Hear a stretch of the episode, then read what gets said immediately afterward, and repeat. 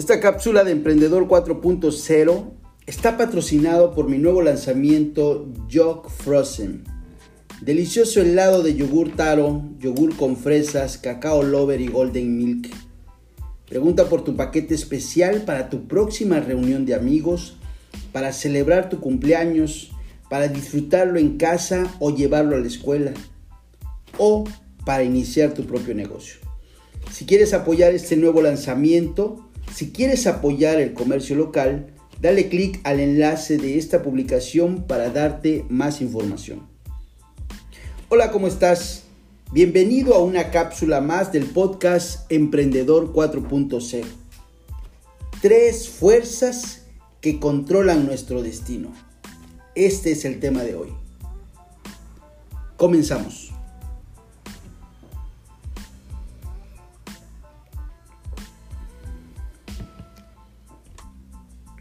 A veces juzgamos o reflexionamos si lo que sucede en nuestra vida nos castiga o recompensa, sobre la base de nuestras necesidades, creencias y emociones habituales.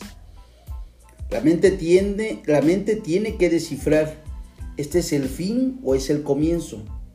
¿Debería enojarme con esta situación o debería emocionarme?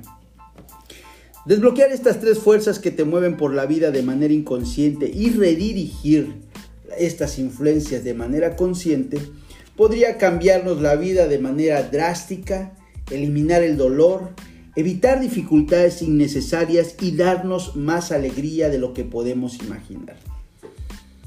Estas son las tres fuerzas que controlan nuestro destino. Número uno, la fuerza impulsora las seis necesidades humanas. Número 2. La fuerza rectora, el mapa del significado y la acción. Número 3. El combustible de la elección, emociones habituales. Hoy revisaremos a detalle la fuerza número 1, la fuerza impulsora, las seis necesidades humanas.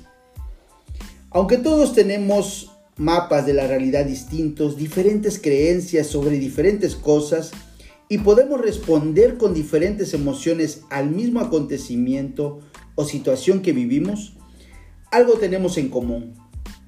Es que todos tenemos seis necesidades humanas.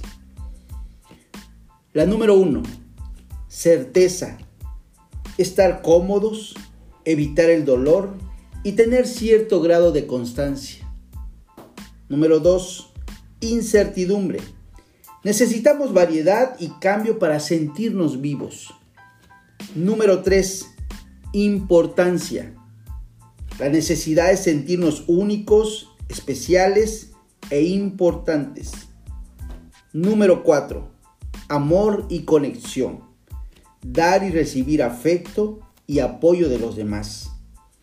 Número 5. Crecimiento Convertirnos en más, superar el estancamiento, si no crecemos, morimos. Número 6 y último, contribución. Dar más allá de nosotros mismos.